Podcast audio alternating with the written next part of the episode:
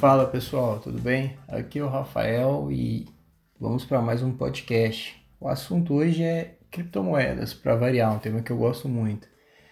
Na verdade, eu diria que hoje eu estou pagando uma promessa. Há muito tempo assisti uma palestra sobre penhora de criptoativos e na ocasião o palestrante disse que era impossível a penhora de criptomoeda, a expropriação de bens do devedor por questões técnicas, em razões de limitação tecnológica ou barreira tecnológica.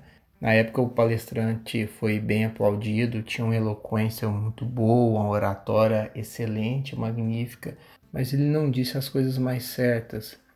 E naquele momento eu estava com alguns colegas, advogados, tinha vários estudantes de direitos na plateia também, e eu fiz uma promessa comigo mesmo, olha, eu vou escrever sobre esse tema, ou talvez gravar um podcast esclarecendo as pessoas, porque isso não é verdade.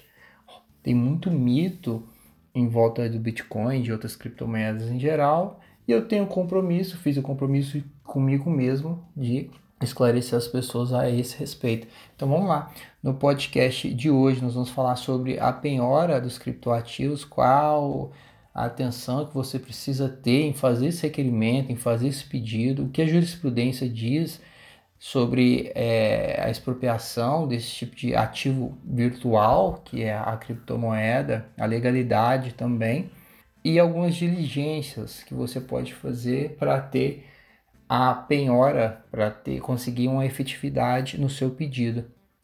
E para começar, é totalmente legal a penhora de criptoativos, porque o próprio Código de Processo Civil diz que o devedor responde com todos os seus bens, presentes e os futuros, salvo as restrições estabelecidas em lei. E aí você precisa olhar o rol taxativo de bens impioráveis e criptomoeda, eu te asseguro que não está lá. Logo, é perfeitamente legal o requerimento, o pedido e a penhora de criptoativo. Mas a dificuldade está em como fazer isso. Qual é a efetividade da penhora? Bom, se você pensa em fazer esse pedido, primeiro é importante que você saiba o que a jurisprudência diz. E há uma decisão desde 2017 que foi proferida em São Paulo, em sede de agravo de instrumento, no qual o juiz, o desembargador, relator do processo, disse: olha, pedido genérico. Naquela ocasião, o autor, o exequente, simplesmente fez o requerimento de. alegou que o devedor tinha, mantinha bitcoins e pediu para oficiar geral, pediu para oficiar uma série de exchange de criptomoedas e na ocasião ele sequer indicou a quem seria oficiado. E naquele, naquele caso, naquele acordo, ficou muito claro que cabe ao exequente, ao exequente comprovar a eficácia da medida, se de fato o judiciário vai conseguir essa penhora. E para isso ele precisa também demonstrar indícios da existência ou da utilização de criptomoeda pelo o devedor, para evitar um envio indiscriminado de ofícios sem um mínimo de indícios de criptomoeda. Então não dá para sair enviando, ah, eu acho que fulano é devedor e tem eu não consegui pelos outros meios, os meios mais convencionais, eu vou pedir então o ofício ficou sedimentado naquele acordo, eu posso deixar na descrição para quem quiser dar uma olhada com mais calma, que precisa de indícios. Tá, e como conseguir esses indícios? Bom, existe uma instrução normativa da Receita Federal desde 2019 que obriga as corretoras de criptomoeda a prestar informações das pessoas que movimentam para cada CPF e também CNPJ. Se você, por exemplo, no ano de 2020 fez uma movimentação com a sua empresa ou pessoa física de criptomoeda, a exchange, por obrigação legal, informou a Receita Federal.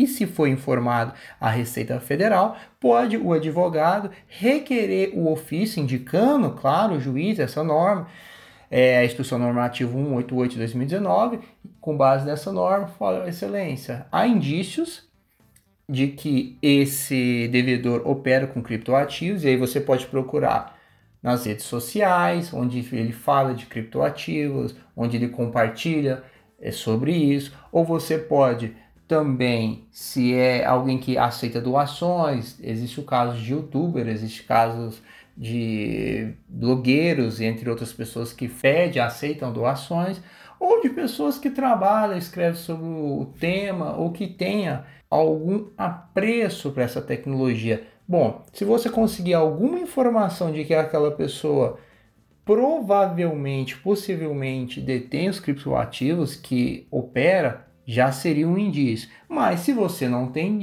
isso, você pode pedir ao juiz, além do, da ferramenta do InfoJude, né, que traz a declaração de imposto de renda, pedir informações se alguma corretora de criptomoedas já informou a Receita Federal qualquer movimentação de criptoativos com aquele CPF. Tá, ele já vai fazer, vai utilizar da ferramenta InfoJude, pode também enviar ofício à Receita Federal. E a partir do momento que a Receita Federal devolver essa resposta de forma positiva para a transação, você tem mais um indício e aí sim faça o ofício, peça o ofício a corretoras de criptomoedas.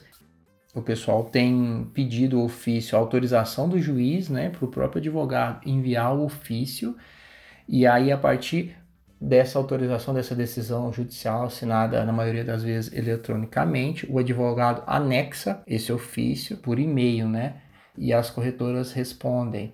Elas respondem sim, sim, que não se tem saldo ou se não tem saldo, ou se existe uma movimentação, ou se aquela pessoa tem ou não tem cadastro a respeito. Vai depender muito do seu pedido o que e do que tiver na decisão. É possível, inclusive, você enviar ofício para exchanges estrangeiras. É claro que a gente sabe que isso extrapola a jurisdição brasileira, mas eu já vi corretora de muita boa vontade prestar informação, a, a claro, a partir de uma, de uma decisão judicial, prestar informações. E a partir daí, se for a sua última hipótese, às vezes até o manejo de uma carta rogatória, o que eu acho bem complicado, né? Porque até lá essa pessoa já conseguiu sacar essas criptomoedas. Mas é algo aí que talvez não muito prático, mas que existe.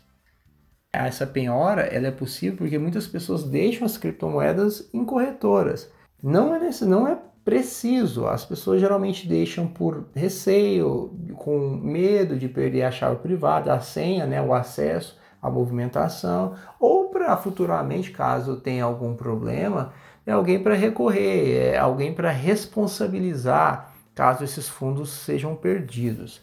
Então, existe uma frase bem comum na comunidade que é exchange não é carteira, ou seja, exchange não é lo local, não é lugar para você depositar, armazenar. A custódia das criptomoedas ela pode ser feita pelo próprio detentor. Você pode ter a sua wallet, a sua carteira privada, offline, ou online, ou numa carteira de papel na sua casa. E se estiver fora da internet, aí sim, seria impossível a penhora de criptoativos de forma online, porque estaria offline, também não teria a chave privada.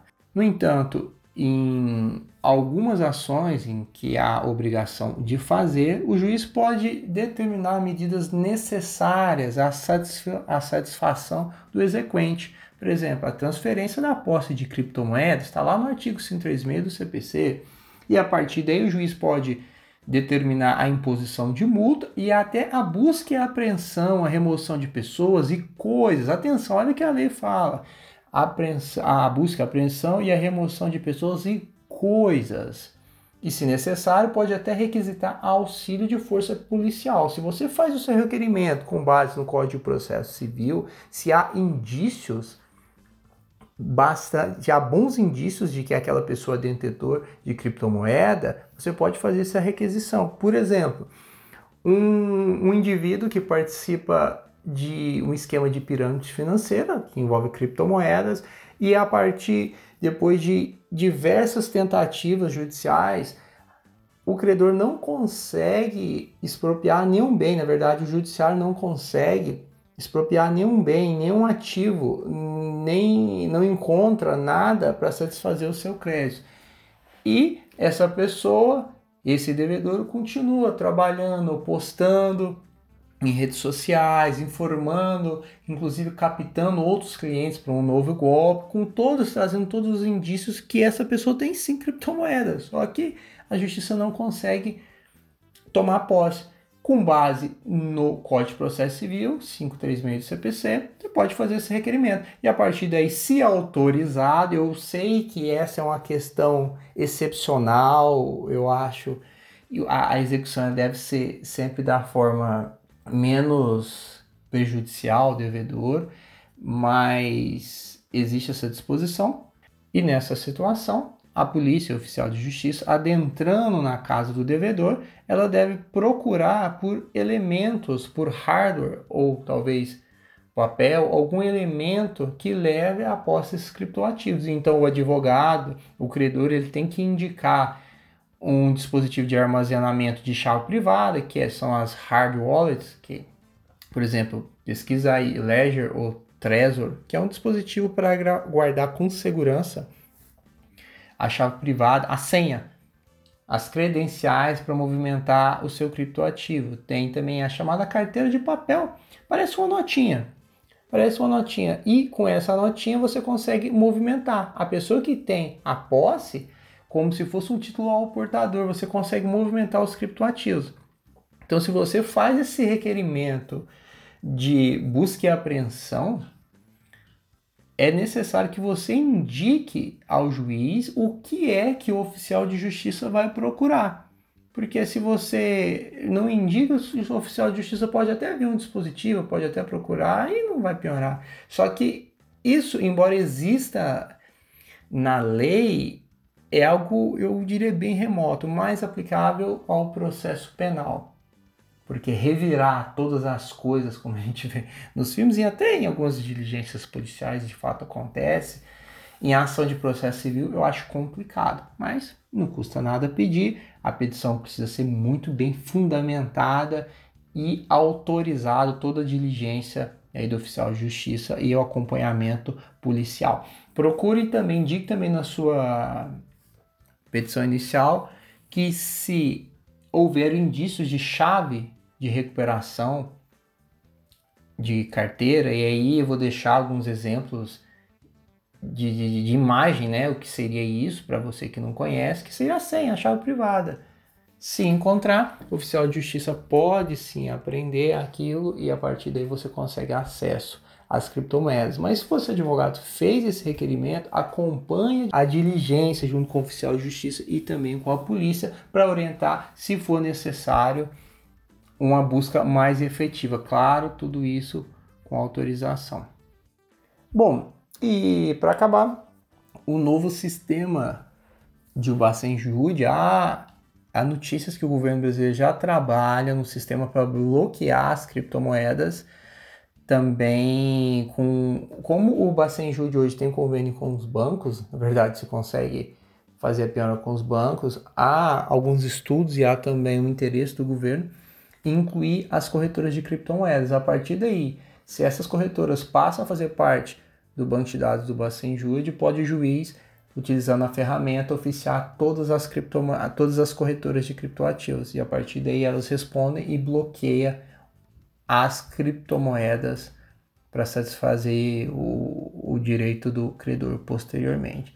Bom, ainda há muitas coisas para falar, existem questões polêmicas sobre a guarda dessa criptomoeda enquanto na pendência da decisão final, se fica um devedor com o credor, se a chave privada fica com o juiz, se o juiz vai sim resguardar guardar essa chave, a eventual responsabilidade pra, de perda, o processo é público, muitas vezes muitas pessoas movimentam, né, utilizam esse processo, têm vista do processo, são questões polêmicas que ainda que, ne que necessitei muita atenção. Mas por esse podcast é só.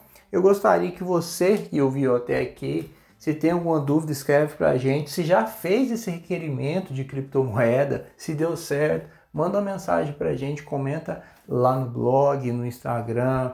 Às vezes vale a pena até escrever um e-mail, mandar um áudio e no próximo podcast a gente compartilha isso com outros colegas para deixar talvez mais tangível, não é só tô, vem eu falando, mas talvez você já passou por isso e é legal trazer para outros colegas, para trazer a sua participação aqui no nosso podcast.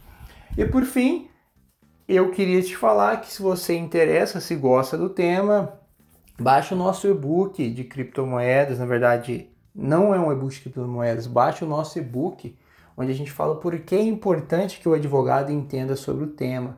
Lá nesse e-book é gratuito, você vai encontrar algumas das áreas onde o advogado pode atuar, como funciona, e dentro desse e-book também tem um link, um acesso para um curso que a gente está produzindo aí, se você se interessar.